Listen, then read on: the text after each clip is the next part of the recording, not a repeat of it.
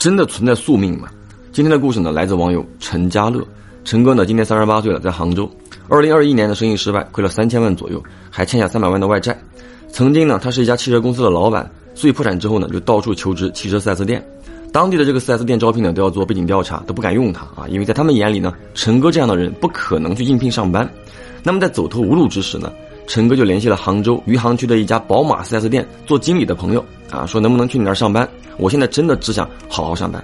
于是呢，陈哥就去上班了。那么故事啊，就从这里开始了。他在公司里上班的那两个月啊，都是以最低调、最默默无闻的姿态在打下手。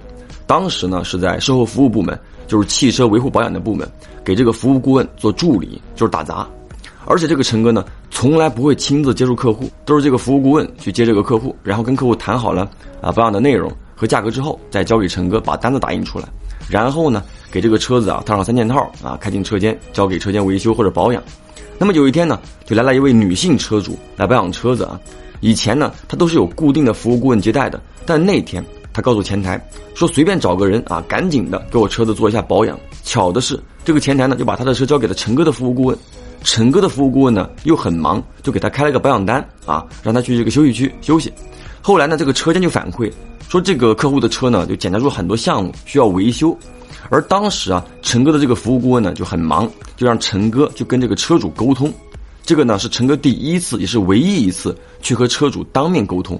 于是呢，就拿着那个要做的项目啊，那个表，去到这个休息区啊，找到这个女客户，想告诉她啊，这个车子呢有哪些地方需要保养和维修的。那过去的时候，这个女的呢在休息区里啊睡着了。当时呢，这个陈哥就看着她，想叫醒她，又怕打扰他，所以呢就盯着这个客户打量了一下。那么忽然。这个陈哥呢，就觉得眼前的这个人啊，给他一种很奇怪的感觉，似曾相识，或者说两个人之间有什么故事啊？他又在旁边呢，一直看着这个女客户啊，直到她醒来，那么就跟他说了这个车子的事情啊。这个客户呢，就半睡半醒的说：“你该做的都做吧，啊，赶紧的。”于是陈哥就告诉这个服务顾问啊，说了这个客户呢都要做。与此同时呢，这个陈哥呢就有一种非常特殊的感觉。觉得这个人呢，他一定认识，甚至两个人经历过什么。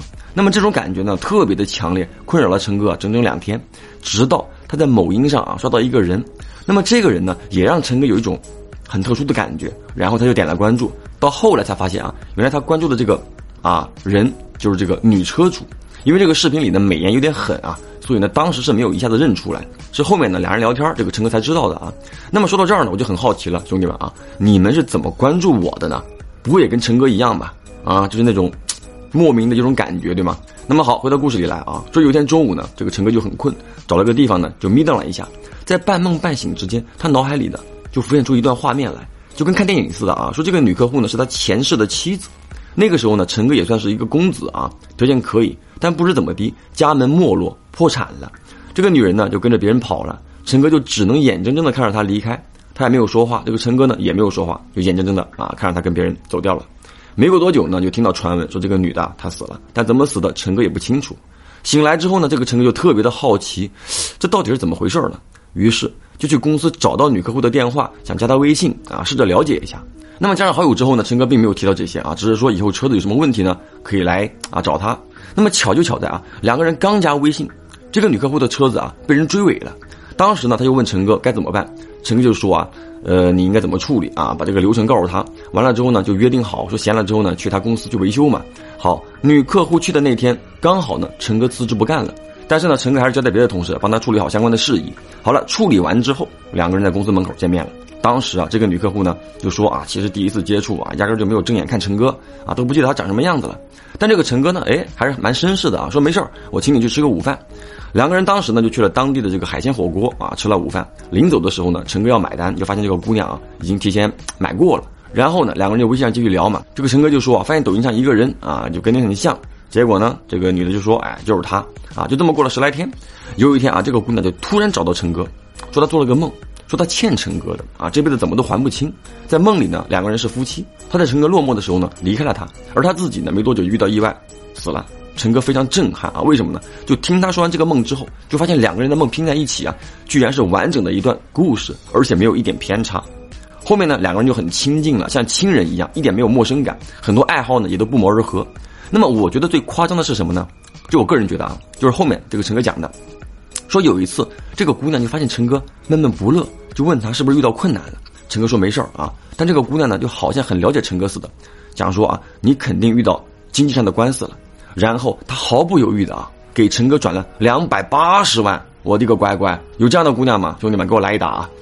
然后呢，这个姑娘就告诉陈哥，先解决掉眼前的困难再说啊。当时这个陈哥还问他说：“你不怕我不还你了，或者说我还不出来吗？”姑娘当时就只说了一句话：“我欠你的。”后面呢，因为一直不顺啊，这个陈哥就说了要找个地方去看一看。两个人呢就打听到一个很厉害的老爷子，老爷子怎么说呢？说陈哥啊会有三个老婆，而且呢最近五年他一定会倾家荡产、妻离子散。事实呢就是这样，果然被他言中了。接着呢，这个老爷子呢又给姑娘看啊，说这个姑娘呢就福气很好，但这辈子呢会还一个人情债，还了不会有回报的那种。神奇的是什么呢？就说着说着啊，这个老爷子一愣，突然间就指着陈哥，哎，不对，你的债主就是他。两个人惊住了，你知道吗？太神奇了！最神奇的是啊，这个陈哥后面呢就一复盘嘛，他的破产，他的求职，一切啊都把他导向那个 4S 店去上班，去偶遇姑娘。且姑娘呢，她是一个外省人，几经周折，居然没有在当地买车啊，就跑去陈哥打工的那家店买了车。而且那天呢，她也是突然间啊想去保养，没有预约，也是唯一一次没有找那个指定的服务顾问，刚好呢被这个陈哥给偶遇到了。所以陈哥呢就特别的纳闷啊，难道说一切的缘起缘灭都是注定的吗？那么对于这个问题呢，我觉得你看啊，有些人呢一见如故，而有些人呢成天打交道也不能成为朋友。所以缘分呢，也许就是一种感觉啊，人和人之间的感觉。好了，故事到这里呢就结束了。我是老飘，下个故事见。